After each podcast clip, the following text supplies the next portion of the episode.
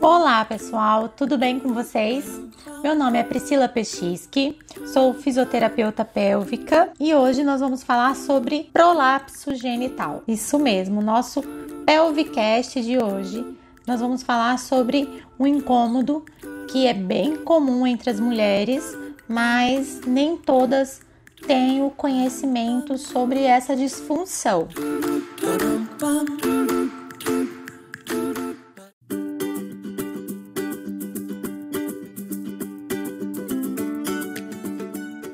Então vamos lá.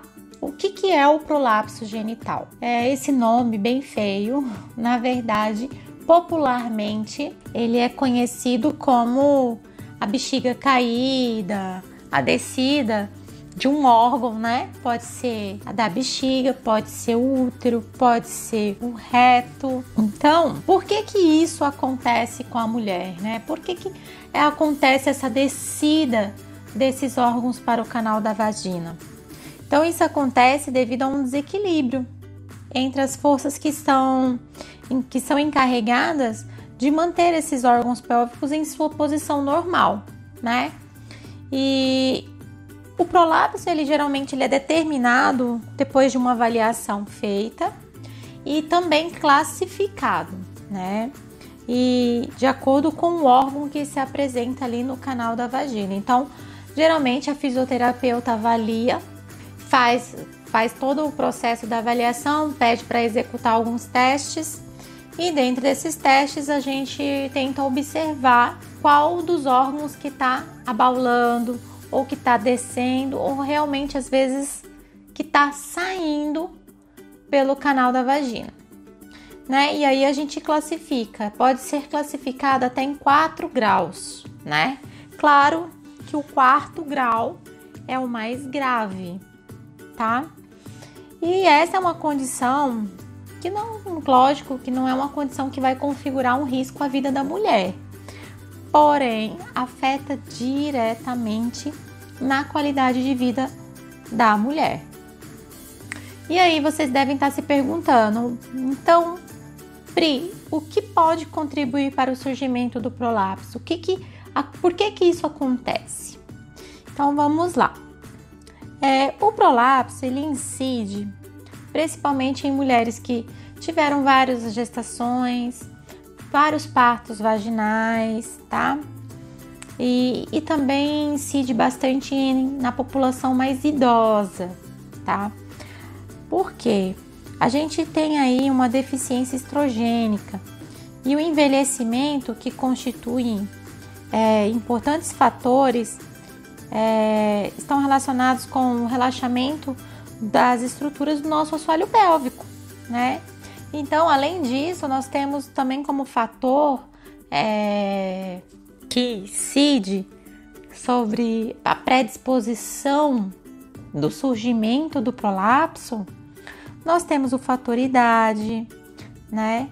Pois existe uma perda gradual da nossa lordose lombar e também da acentuação da cifose torácica, né? Então, ao passar do tempo, quando o nosso corpo vai envelhecendo, vai se encurvando, a idade interfere e isso favorece um redirecionamento dessas forças intraabdominais para o nosso assoalho pélvico, ou seja, sobrecarrega a musculatura do nosso assoalho pélvico. Lá no nosso Pelvicast, um dos nossos primeiros Pelvicasts, que nós explicamos sobre o assoalho pélvico, como que é essa estrutura, que é uma rede de suporte, né? Então, esse, essas alterações posturais, elas interferem nas pressões que nós temos dentro do nosso abdômen e que acabam indo muito mais para o assoalho pélvico, empurrando, consequentemente, esses órgãos é, que ficam acoplados na nossa pelve. Então, os aumentos da pressão intraabdominal, eles podem ser causados por obesidade, por doenças respiratórias que têm como consequência a tosse crônica. Isso mesmo, pessoal, tosse crônica favorece o aumento da pressão intraabdominal e, consequentemente, essa pressão vai aumentar lá para o assoalho pélvico. São fatores que vão predispor ao prolapso, assim também como em algumas atividades físicas ou esportes que acabam exigindo esforço abdominal de uma maneira mais prolongada, associados a, a repetitivos aumentos né, na pressão intraabdominal, que vai acabar favorecendo também ao prolapso.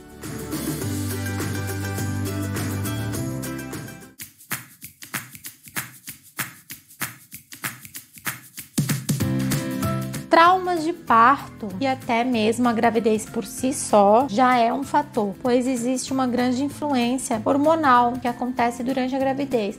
Ah, Pri, mas muitas, né? Muitas mulheres me perguntam, Pri, é, eu não, não tive parto normal, eu tive cesárea. Então, para essas mulheres que tiveram cesárea, não necessariamente o prolapso ele vai ser gerado só pela devido à via de parto, né? Somente para quem teve parto normal. Não, o prolapso ele pode surgir devido à influência hormonal que acontece na gravidez. Tá? Por quê? Esses hormônios eles atuam dentro, nos tecidos conjuntivos, tá? e principalmente a elevada produção do hormônio da relaxina, que é pela placenta e pelos ovários, acaba levando uma remodelação tecidual, promovendo assim um relaxamento do assoalho pélvico e diminuindo a força, né, aquela força têncil que é aquela força de sustentação básica. Então, dessa forma, a gravidez por si só ela já gera um desequilíbrio dessas forças, certo? O trabalho de parto, né? Voltando lá para o trauma de parto, o trabalho de parto, ele também tem sido considerado um fator iniciante no desenvolvimento do prolapso, tá? É, em alguns estudos a gente observou um aumento de 24% na incidência de prolapso genital grave em partos vaginais, tá? O que que acontece? A nossa pelve ela é envolvida por vários tecidos, né? E nós temos um tecido que, é um, que a gente chama de tecido é, envolto por uma face endopélvica, que por sua vez esse tecido, né, essa face endopélvica, ela tem um papel muito importante que é no suporte e na suspensão dos órgãos pélvicos, né?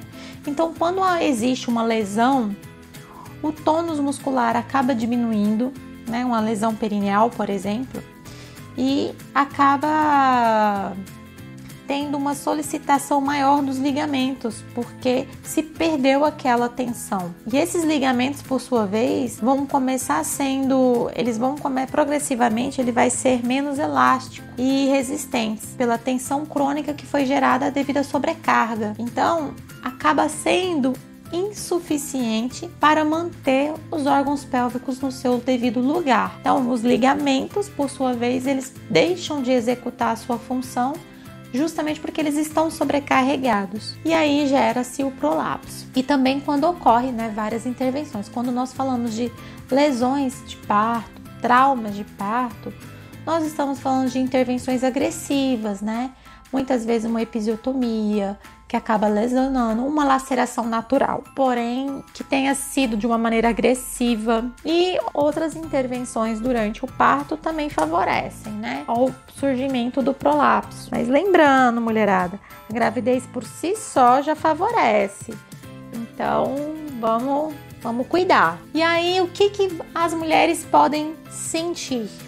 Ah, então como é que eu vou identificar se eu tenho um prolapso, você está aí na sua casa, como é que você pode identificar? Tentando perceber o seu corpo, tentando sentir o seu corpo, né? Então, algumas mulheres elas podem sentir é, incontinência urinária, tá? Podem sentir uma dificuldade na hora de, de realizar o xixi, de esvaziar a bexiga, podem sentir sintomas irritativos na parte genital, uma sensação de esvaziamento incompleto quando vai defecar, né? Vai lá fazer o número 2 e aí não consegue, sente que ainda tem mais mais fezes, mas não consegue esvaziar. E aí, às vezes, até a mulher, a gente tem relatos né, de mulheres que tentam manipular, ajudar para tentar conseguir evacuar. Então esse é um pode ser um sinal, um sintoma na verdade, tá bom? Esse pode ser um sintoma. E como que essas mulheres elas se queixam desse problema? Então, no consultório, as mulheres que têm prolapso, a primeira queixa delas é: "Nossa, eu tô com eu sinto uma pressão na minha pepeca muito grande, principalmente no final do dia. Eu sinto um peso". E outras relatam: "Ah, eu sinto como se tivesse uma bola na minha pepeca". E, e esse e esse, essa bola ela vai pesando, vai pesando, vai pesando mais pro final do dia, tá?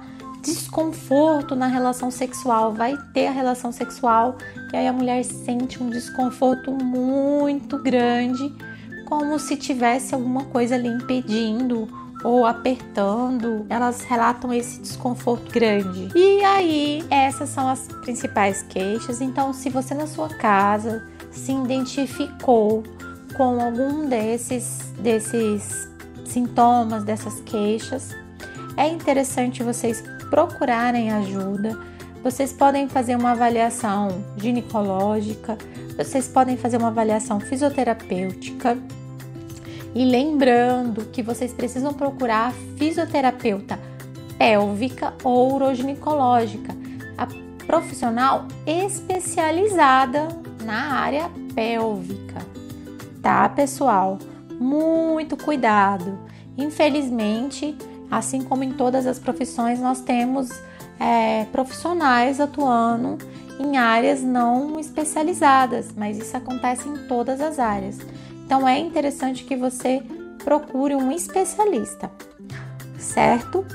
E aí, procurando esse especialista, você, ele vai determinar o melhor tratamento, tá? O tratamento ele pode ser conservador, que é feito com a fisioterapia. E, e em casos mais graves, né, quando é feita aquela classificação que eu falei inicialmente, tipo de grau 3 para 4, é, geralmente é um caso, a cirurgia é bem indicada, tá? E a fisioterapia ela é de muita importância para o funcionamento muscular também no pós-operatório. Vamos, vamos pensar que você precisa fazer já a cirurgia, que você está grave e a fisioterapia precisa entrar nesse, no seu preparo para a cirurgia e no seu pós-operatório, justamente para você ter uma qualidade de vida e manter essa cirurgia com qualidade. A presença de prolapso após a gestação também é relativamente comum, tá, mulherada? Porém, tem tratamento e avaliação durante a gestação e no pós-parto é fundamental, tá? E por que que a gente pensa nessa avaliação na gestação? É por aí que começa todas as disfunções. Se você consegue trabalhar essa musculatura, trabalhar os músculos, os ligamentos de uma maneira que você tenha uma resistência maior, um suporte maior durante esse período gestacional, consequentemente, você tem, terá menos chance de desenvolver essa disfunção, porque você fez isso preventivamente. Então, quando as mulheres me perguntam, ah, Pri, quando que eu devo começar? Quando que eu devo começar a, a fisioterapia? É ideal você ir fazer uma avaliação lá a partir assim que a sua médica te liberar para fisioterapia é, lá pela 15 quinta, 14 quarta semana de gestação, para ver se tá tudo ok. Se tiver tudo ok, você só vai fazer o que? O preventivo, né? E se já apresentar alguma disfunção, você ainda tem tempo de tratar e prevenir, tá? Para que no seu pós-parto tudo ocorra bem.